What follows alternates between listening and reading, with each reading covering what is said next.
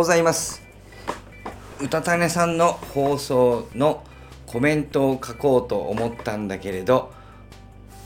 もう書くこと多すぎてめんどくさくなっちゃって放送に変えているリブラです。よろしくお願いします。えーと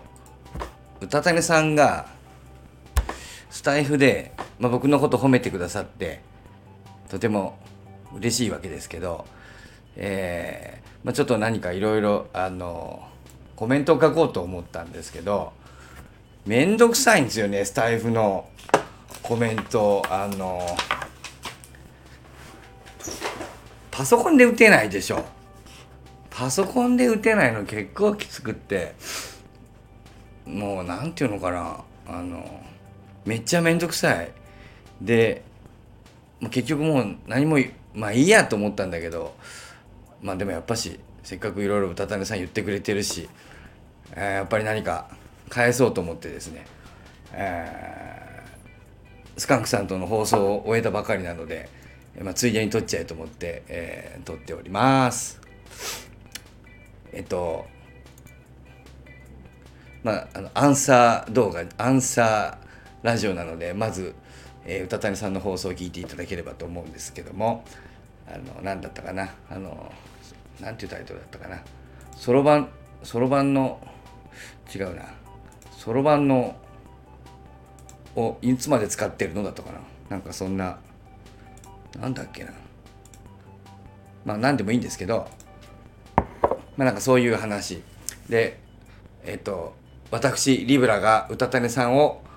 おかしいと言っているという問題ですね。まず第一ね。まず第一の話題、えー、歌種さんがおかしいかどうか問題ですね。えー、まあ僕がおかしいと言っているわけですので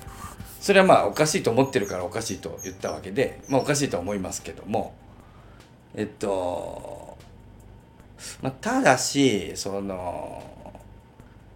歌種さんおっしゃるように僕もおかしいですしね。えー、いつも一緒にやってるあのスカンクさんも相当おかしいじゃないですか。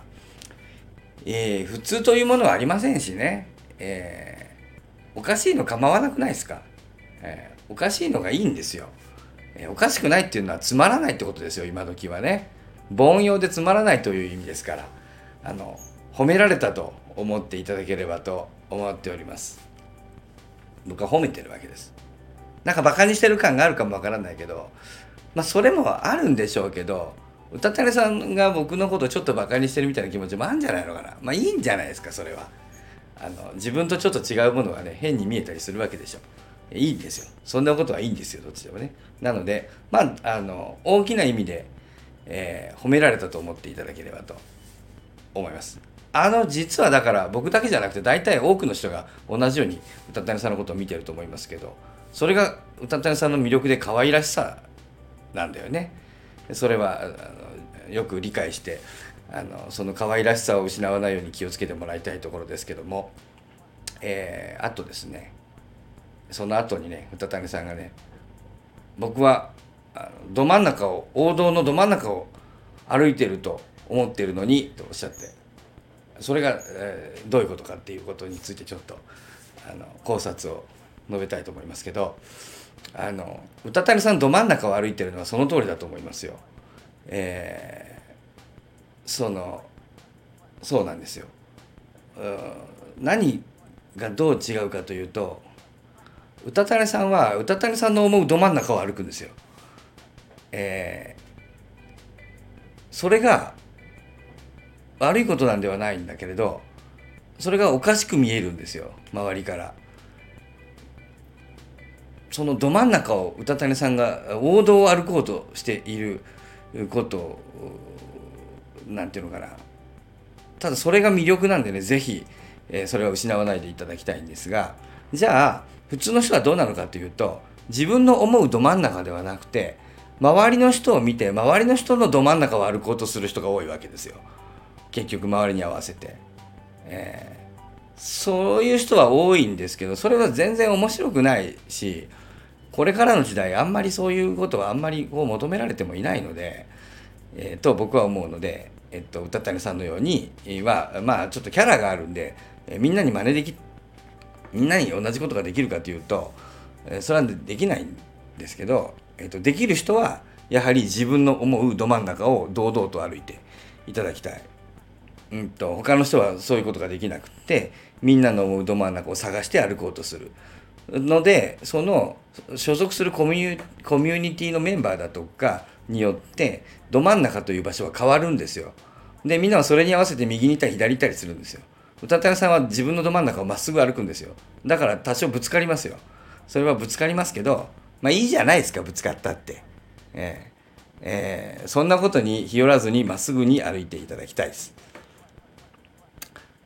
えー、先ほどのそろばんの話先ほどって僕はさっき聞いただけですけどそろばんの話から言わせてもらうとえっとその僕たちが、えっと、スカンクさんと話をしていた時のあの話はそろばんのことで言うとそろばんの教え方が AI で変わるよって言ってる人がいや違う違う、えー、勉強の仕方が変わるよって言ってる人がいるけどそうじゃなくて勉強ごと必要なくなるかもよっていう大きな変化が起きてるんじゃないかと。つまり、えっ、と、そろばんの教え方が変わるんじゃなくてそろばんがなくなるんだよ。学校教育が変わるんじゃなくて学校教育ごとなくなる可能性あるよという話ですね。そういう意味で言うと今の歌谷さんの例に当てはめると,、うんと、Google で何かその提案書を書くのはよくて AI で書くのはよくないとかっていうことが言ってる先輩がいてえっと、AI で、えっと、書くのが、あの、いや、えっと、Google がなくなって、AI がで書くようになるんじゃないかっていう話が一般的にされると思うんだけど、僕はそうじゃなくて、人間がその提案書を書くということ自体がなくなるのではないかと思っているっていう、そういう感じの話ですね。うんと、Google も AI も何もあったもんじゃないっていう、あの、全部なくなる可能性がある。そもそもそういったことを人間がやらなくなるんじゃないかなっていうふうに思ってるという話ですね。まあ、ちょっとあの少し付け加えると。えっとさっきの、うんと、人とぶつかる、うんと、その歌谷さんのまっすぐと他の人のまっすぐがあの合わない問題ですけど、えっと、歌谷さんは確かね大きな企業にいらっしゃるでしょ安心安全の。安心安全かどうかは今後はあの分からないんですけど、まあ、ただしかし、えっと、入社した頃は、えっと、お父さんがそうやっておっしゃってたって言ってたけど安心安全そういったところに大企業に行くのが正解などと教わったというふうにおっしゃってるけど当然他の先輩やらあの社員の他の人たちも、えっと、安心安全という、えー、保守的なあ思考のもとに、えーと、その会社に入ってると思うので変化を基本的には嫌うはずなので、えっとまあ、そういうのを、えっと、田中さんはあの勉強してらっしゃるからあそうは思わないんでしょうけどもまああの、うんと、その勉強するっていうのはその、うんと、少し何て言うんですかね安心安全が覆されて怖怖い話なんで。やっぱり怖いのから目を伏せたい人はやっぱり、えー、変化みたいなものはには目をつぶるっていうことはあると思うので、うんと、ある種公務員的な安心安全みたいなものを求めてきた人と歌谷さんのように、うんと、学んで、うんと、新たな時代に、向かっていこうという人の意見がつまり彼らの真ん中と歌谷さんの真ん中がずれるということはある種当然起こることなんだと思います。えっと、そういったあの、まあ、僕は歌谷さんと同じような場所からものを見ていると思うので、えー、率直に言えばそういうこの、えっと、昔のものにすがっている人たちは、まあうん、そういう人が多い企業はダメになるだろうしそういう人たちは次の時代には通用しないんだろうとは思うんですけど、まあ、彼らの場所から見れば、えっと、そういうふうに見えるかなっていうふうに思います。あ歌谷さんにはぜひ真ん中をあの堂々と王道を歩いて歌谷さんの思う堂々とあの真ん中を歩いていただければと思っております。えー、まあですね、えっと、僕たち